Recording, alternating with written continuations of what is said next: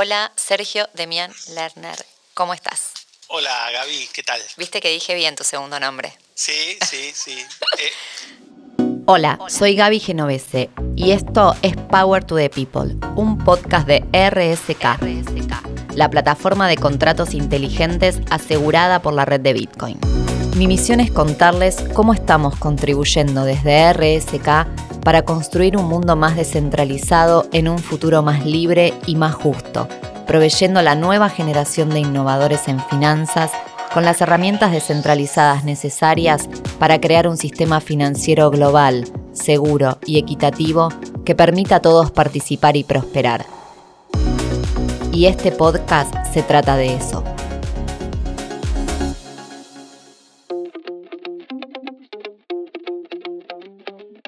Hoy vamos a hablar con Sergio Demian Lerner. Sergio es licenciado en computación de la UBA, experto en ciberseguridad, investigador de criptomonedas y un emprendedor tecnológico de larga data. En el 2015 cofundó RSK Labs, la compañía que desarrolló la plataforma de RSK. También cofundó la empresa de seguridad CoInspect. En RSK está a cargo de la investigación y la innovación de la plataforma y de ir siempre un poco más allá.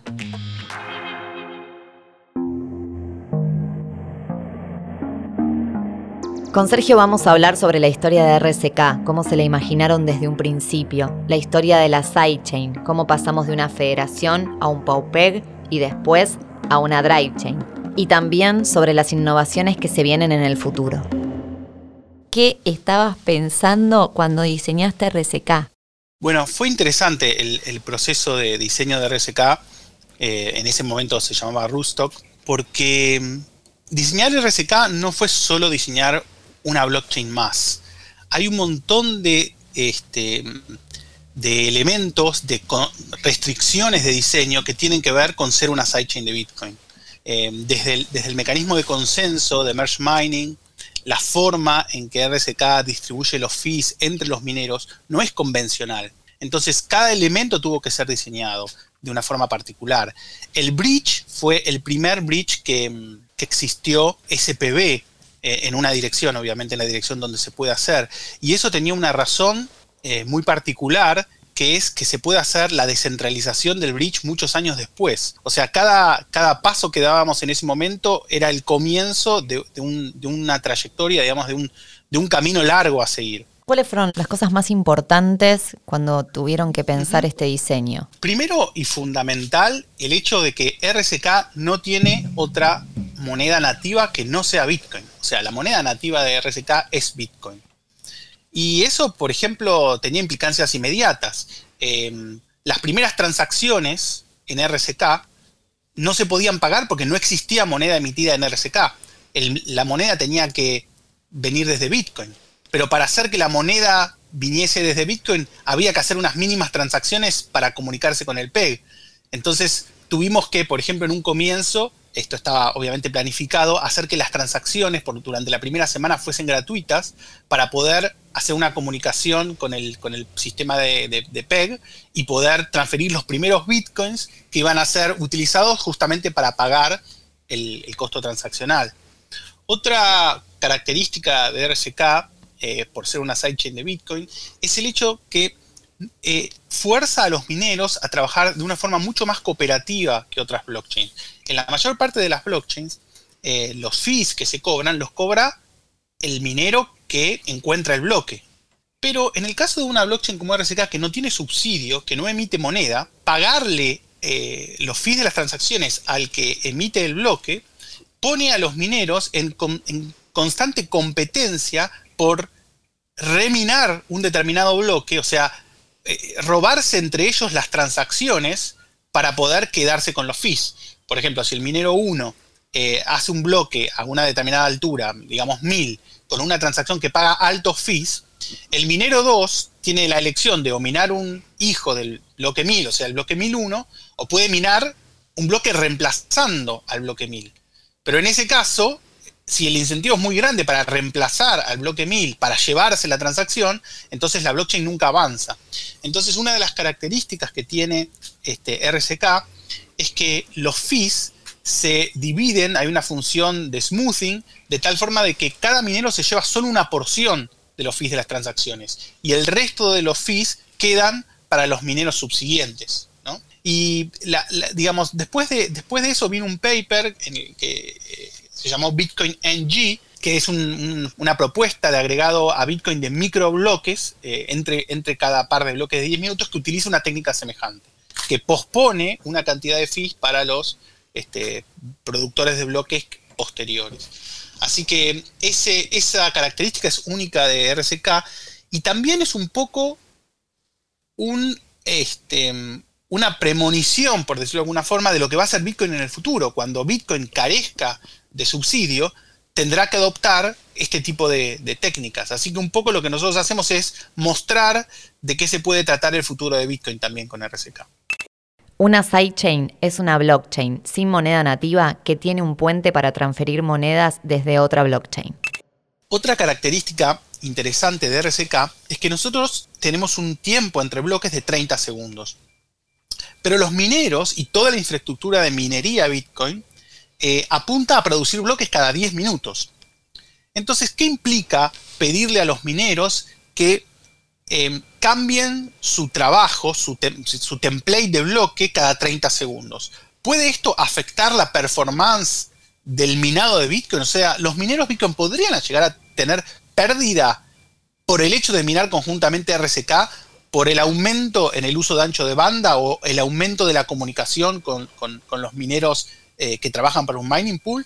Entonces, una de las cosas que nosotros hicimos es diseñar un, sistema de repartición de fees que se llama Decor, que lo que hace es repartir equitativamente entre los mineros que minan el mismo bloque. De tal forma, esto reduce ampliamente la presión de un minero de minar un hijo del último bloque. O sea, si un minero, porque no llegó a actualizar a sus workers, digamos, eh, sigue minando un, tío del bloque actual, igual es recompensado y se le paga lo mismo que al que mina el bloque de la cadena principal. Eh, lo que quiero recalcar es que RSK tiene una forma de distribuir los fees cooperativa entre los mineros, de tal forma de que no ejerce tanta presión para que los mineros compitan en eh, entregar el bloque lo más rápido posible. Y de esta forma eh, eh, digamos, no estresamos la red Bitcoin, la red de minería Bitcoin. Cuando se hizo RSK, una de las primeras cosas que hicimos fue hacer informes de pruebas de performance para las, eh, los software de minería más, más que, existían en ese momento, de tal forma de poder asegurar que ninguno de estos softwares iba a tener pérdida de performance en el minado de Bitcoin. Y recién después fuimos a los mineros a contarles de RSK, que fue todo un proceso, obviamente. ¿Convencer a los mineros? Sí, porque como cualquier blockchain nueva, por más de que esta es una sidechain de Bitcoin y hay grandes incentivos alineados con la comunidad de Bitcoin, los mineros eh, obviamente se rigen por sus ganancias, ¿no? Quieren maximizar sus ganancias. Cualquier eh, cambio operativo que requiera tiempo eh, y dinero, si no va a aportar ganancias inmediatas, lo tienen que analizar cuidadosamente. Así que hasta que RSK empezó a dar suficientes fees de transacciones para que esto sea atractivo para los mineros, pasó bastante tiempo. RSK es una sidechain sobre la red de Bitcoin y fue la primera, ¿no es así? Sí. Obviamente, yo siempre aposté a que aparecieran más sidechains y que se creara todo un, ecosistema de sidechains alrededor de Bitcoin. Y creo que todavía, creo que esto va a suceder. Pero la historia de las sidechains es muy interesante. En el, en el 2010 o el 2011, Satoshi ya estaba discutiendo en el Bitcoin Talk eh, la posibilidad de tener una sidechain para registración de nombres. Mucho antes inclusive de que surgiera Namecoin. Pero en ese momento el término sidechain no estaba de todo claro a qué se refería, era simplemente una palabra. Recién en el 2013 eh, hubo unos primeros intentos de hacer una sidechain de Bitcoin y se definió cuáles serían las propiedades que debiera tener una sidechain de Bitcoin, ¿no? Eh, inclusive antes de hacer ninguna sidechain. Y básicamente la propiedad más las propiedades más importantes era que tenga incentivos alineados con, la, con, Bitcoin, con la comunidad Bitcoin, los mineros Bitcoin, la infraestructura Bitcoin, y, que uno pudiese hacer exploración de, nuevos, de nuevas tecnologías sin eh, poner en riesgo a Bitcoin. Esas eran las principales, las principales características. En el 2014, Blockstream eh, hace un paper eh, sobre sidechains donde de cierta forma introduce el término sidechains a una audiencia académica un poco más, más, más, más extensa que solo este nicho en Bitcoin Talk. Y es una sidechain basada en pruebas SPB. Pero esta propuesta tenía varios problemas. en primer lugar, era un agregado a Bitcoin que le permitía a Bitcoin entender otras, otras sidechain y poder, eh, digamos, enviar valor y, traer valor de estas sidechain, pero las sidechain tenían que ser muy, muy parecidas a Bitcoin. O sea, esencialmente solo podían entender otras cadenas que tuviesen el mismo formato que Bitcoin. Y eso era terriblemente restrictivo, porque lo que nosotros queremos con las sidechain es justamente poder adquirir todas las tecnologías que están siendo desarrolladas, todos los, los proyectos DeFi, todo que evidentemente no fueron pensados cuando, cuando fue pensado Bitcoin. Es lo que llamamos ampliarle la capacidad a Bitcoin, ¿no? Claro, ya sea en escalabilidad, en privacidad, hay muchas formas, en latencia, hay muchas formas de ampliar esta capacidad. Em, y después encontraron algunos problemas, eh, no sé llamarlos de seguridad, pero sí filosóficos, y era que la existencia de sidechains le daba más poder a los mineros Bitcoin. Y en particular este, en, ese, en ese contexto histórico, Blockstream estaba este, un poco enfrentados, o por lo menos las personas de blockchain estaban enfrentados con, con algunos de los mineros. Entonces esto los, frenó para, hacer esto y ellos descartaron la posibilidad de hacer sidechains en base a este paper. Sin embargo, en el 2015 nosotros eh, tomamos esta idea de Bridge SPB y la desarrollamos y bueno, primero hicimos el diseño y después empezamos a, programarlo con un grupo de desarrollo en el 2015. Eh, durante dos años eh, trabajamos en testnet hasta mejorar la sidechain y hacerla lista para producción. Ese fue el tiempo también que hicimos todos los análisis de performance relacionados con la eficiencia del merge mining. Em, bueno, Blockstream descarta el camino de la sidechain SPB, pero en el, en el 2017 empieza a trabajar en una sidechain eh, federada. Y en el 2018 nosotros lanzamos Rootstock eh, bastante antes de que eh, Blockstream lance Liquid. Y al finales, creo que del 2018, ahí Blockstream lanza Liquid, que en principio se llamaba Elements. Así que esta es un poquito la historia de la sidechain. La realidad es que yo siempre pensé que hasta que estas sidechains no demuestren lo importante que, es hacer crecer el ecosistema sobre Bitcoin, eh, no iban a aparecer otras sidechains. O sea, nosotros tenemos que acá un rol muy importante que es mostrar que la mayor parte de la tecnología que se construye en este momento en otras blockchains puede transformarse y construirse sobre Bitcoin. Y creo que una vez que eso quede completamente probado, y este año estamos viendo cómo, cómo está siendo probado, eh, van a aparecer otras sidechains con otras, otras propiedades. Cuando vos decís yo brego porque haya un montón de sidechains arriba de Bitcoin, ¿esto es porque le da valor al ecosistema? ¿Es porque le da valor a Bitcoin? Bitcoin se consolidó como una reserva de valor, el digital gold. Esto no estaba estipulado así en el 2014, pero ya para el 2015 empezó a perfilarse en esa dirección. Eso quiere decir que el desarrollo de Bitcoin, eh, el avance de Bitcoin, los cambios que sufre Bitcoin, eh, tienen, tienen, que ser muy pensados, tienen que ser, es una blockchain que avanza en forma muy conservadora, más allá de que es un proyecto altamente experimental, su evolución es muy conservadora, porque básicamente requiere el consenso de cada una de las personas que está depositando su confianza y está reteniendo, digamos, bitcoins como reserva de valor. Entonces, eh, no se puede eh, hacer evolucionar a Bitcoin como si fuese cualquier otro proyecto tecnológico sino que hay que buscar el consenso. Y esto, bueno, obviamente requiere que los cambios a veces lleven años de, realizarse. Sin embargo, el, avance tecnológico, sobre todo criptográfico, que ocurrió en estos últimos años es, increíble. Entonces, las sidechains pasan a ser la forma en que todo este avance científico y tecnológico en, en blockchain pueda ser canalizada y construida sobre Bitcoin. ¿Por qué sobre Bitcoin? Porque cualquier nueva red que se, que se construye con su propio token nativo está diluyendo la capacidad que tiene la humanidad en este momento de crear una reserva de valor eh, a largo plazo y de eh, del beneficio que eso podría traer para todas las personas y sobre todo para la, inclusión financiera. ¿no? Entonces, yo entiendo el deseo y la voracidad tal vez con que eh, los emprendedores crean nuevas blockchain, pero en realidad hay una gran desviación del el objetivo más importante que, yo creo acá, y es por eso que me considero un, Bitcoin Monetary Maximalism, o sea, un maximalista monetario, es que el principal avance de Bitcoin es la capacidad de tener una moneda eh, no controlable por los gobiernos, una moneda controlable por, controlada por la gente y que le permita a las personas eh, ahorrar y hacer una mejor planificación de, sus finanzas. Y básicamente que no la puedan deprivar de sus, de sus ahorros, que es algo que en Latinoamérica nosotros vivimos mucho. Entonces, cualquier otra cosa para mí este, la, festejo desde el punto de vista tecnológico y académico, pero desde el punto de vista filosófico no.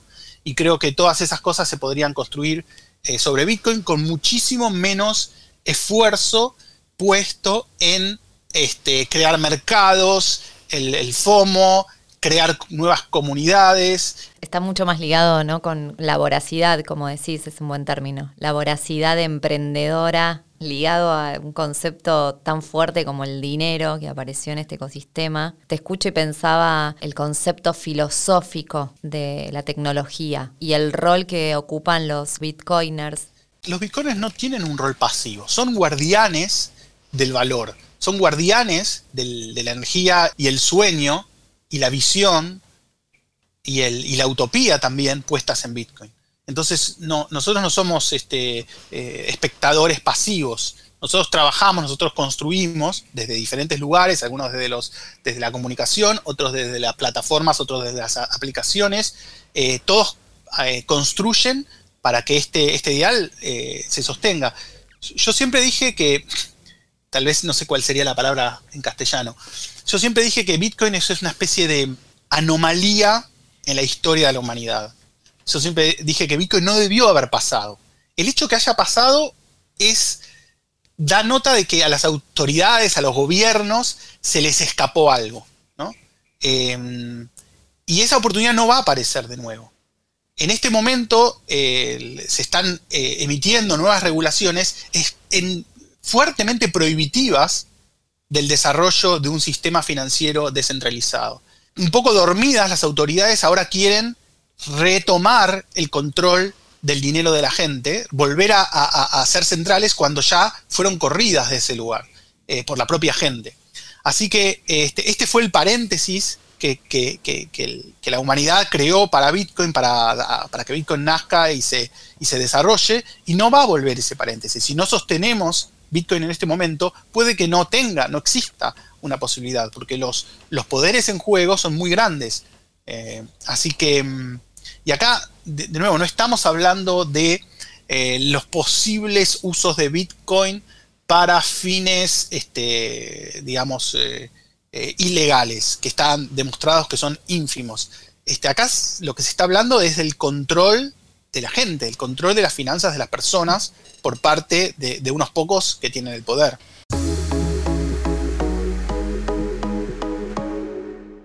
¿Por qué la descentralización juega un rol tan importante y cómo es que desde RSK contribuimos y con qué a esa descentralización?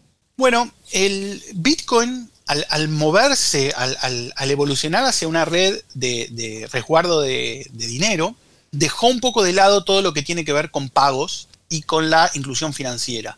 Ese agujero, que para mí es un agujero enorme que dejó Bitcoin, eh, RSK intenta llenar. O sea, RSK plantea una red de segundo nivel montada sobre Bitcoin que permite hacer pagos rápidos, o sea que acerca Bitcoin a la gente.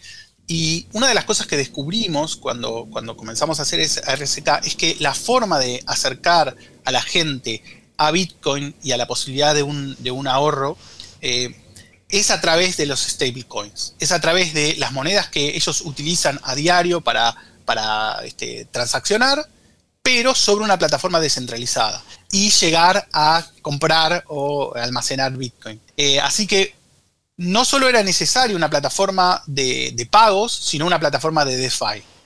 Entonces, por eso es que RSK tiene contratos inteligentes, no por otra razón. Tiene contratos inteligentes porque la forma de llegar a la inclusión financiera requiere de contratos inteligentes y contratos inteligentes con Estado y contratos inteligentes eh, de, lenguajes Turing Complete. Ambas dos cosas son eh, casi necesarias este, para, para poder construir soluciones de inclusión financiera.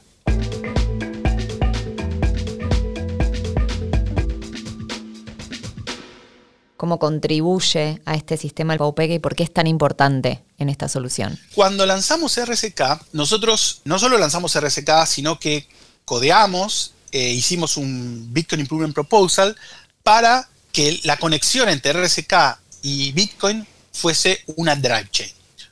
Una drive chain es un tipo de puente que no requiere un colateral ni una federación que maneje las firmas.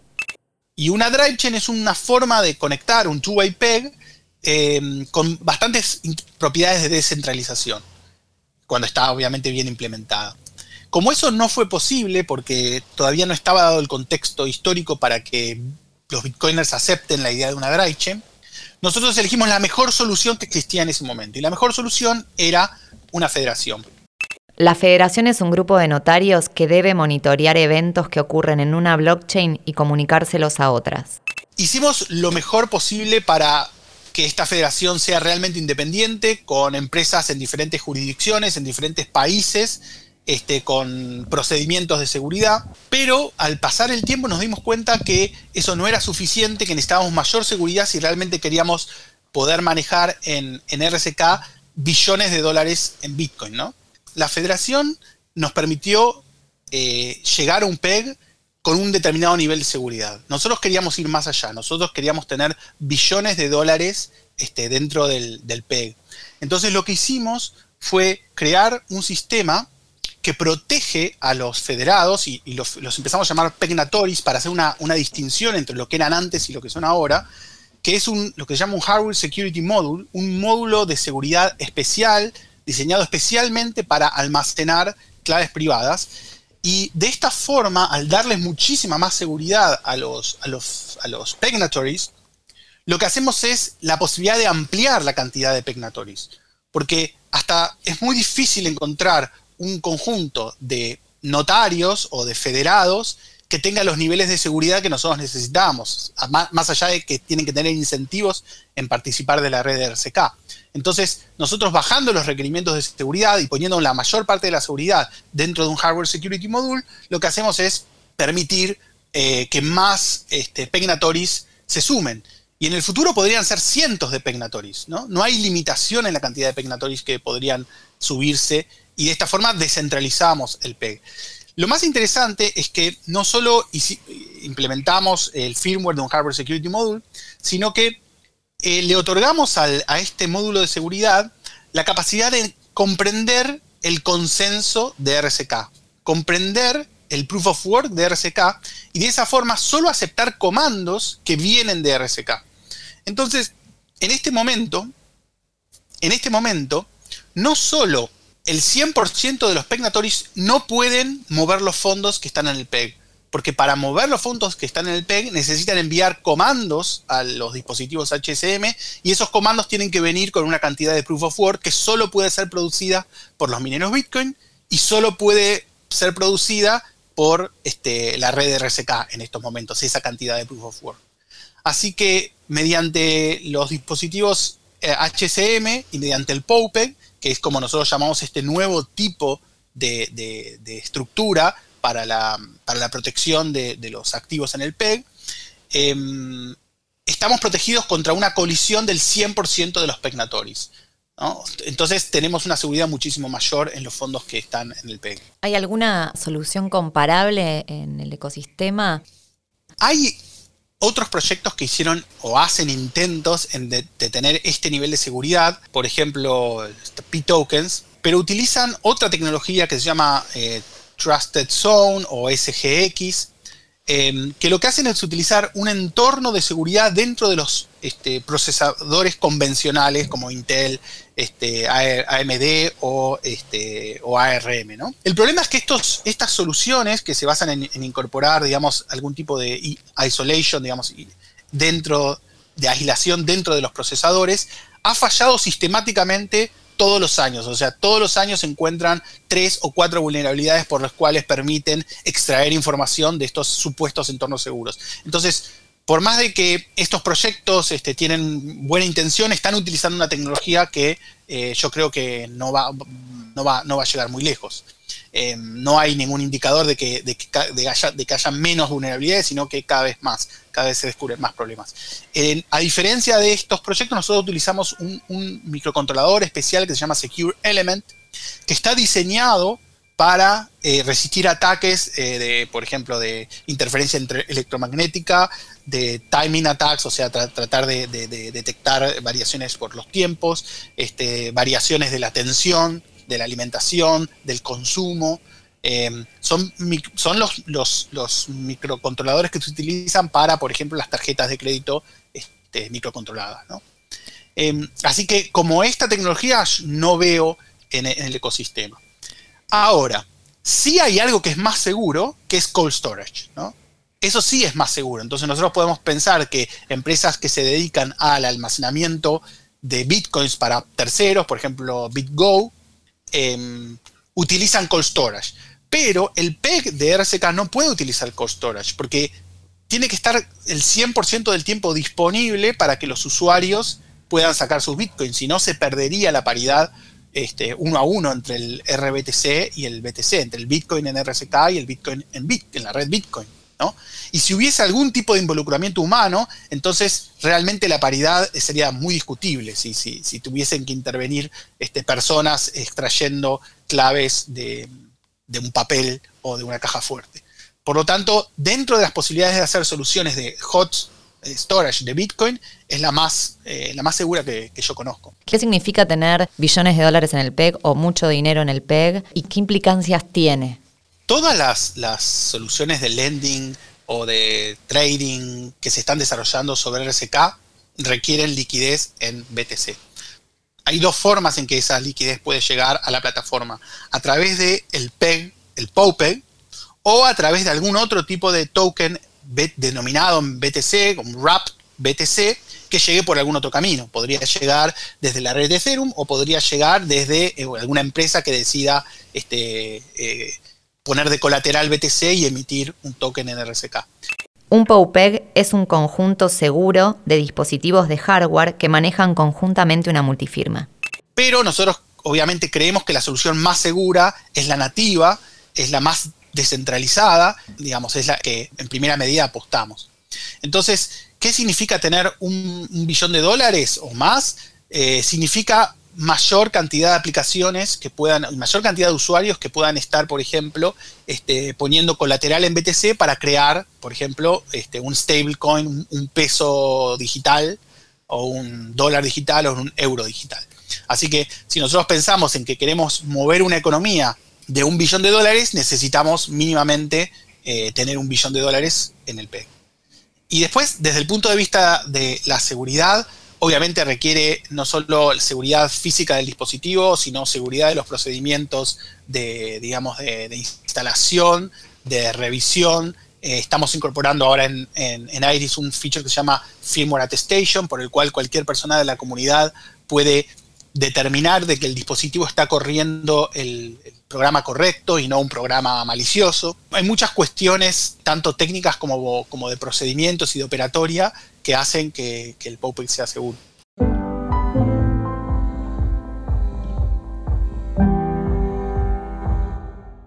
Sergio, vos estás a cargo del equipo de Research Innovation adentro de RSK y mm, quería preguntarte cuáles son los próximos desafíos que ves en, la plataforma o en los que están pensando? ¿Qué se viene?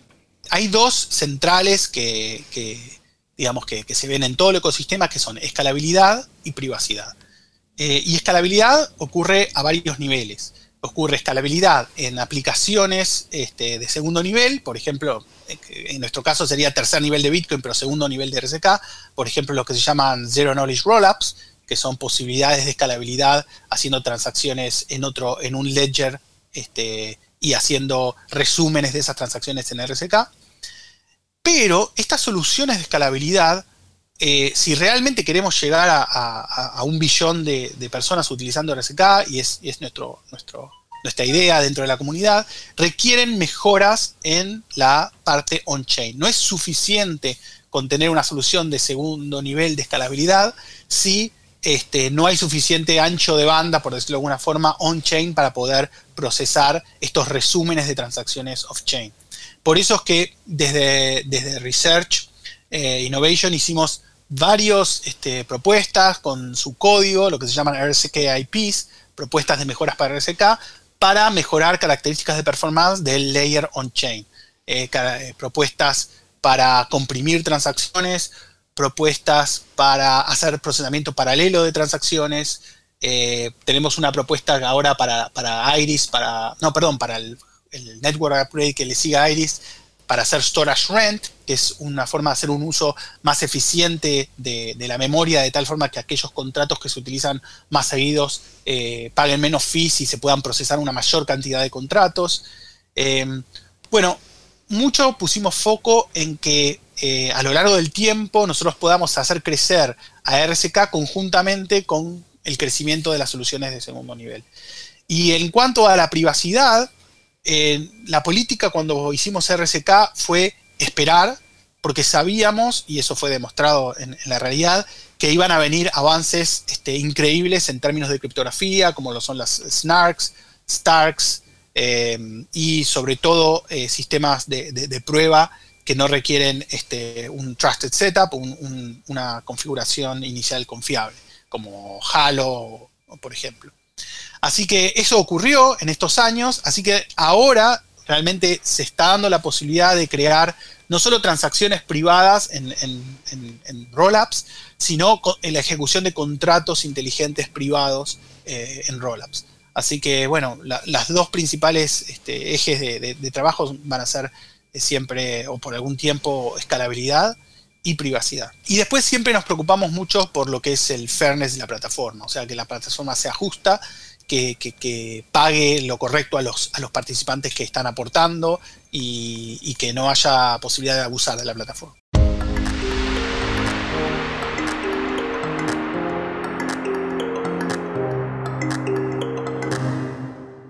¿Cómo te imaginas el futuro del ecosistema? Pasan unos años, nosotros seguimos construyendo valor, ampliamos las capacidades de Bitcoin, le damos servicios a un billón de personas y ese mundo, ¿cómo es?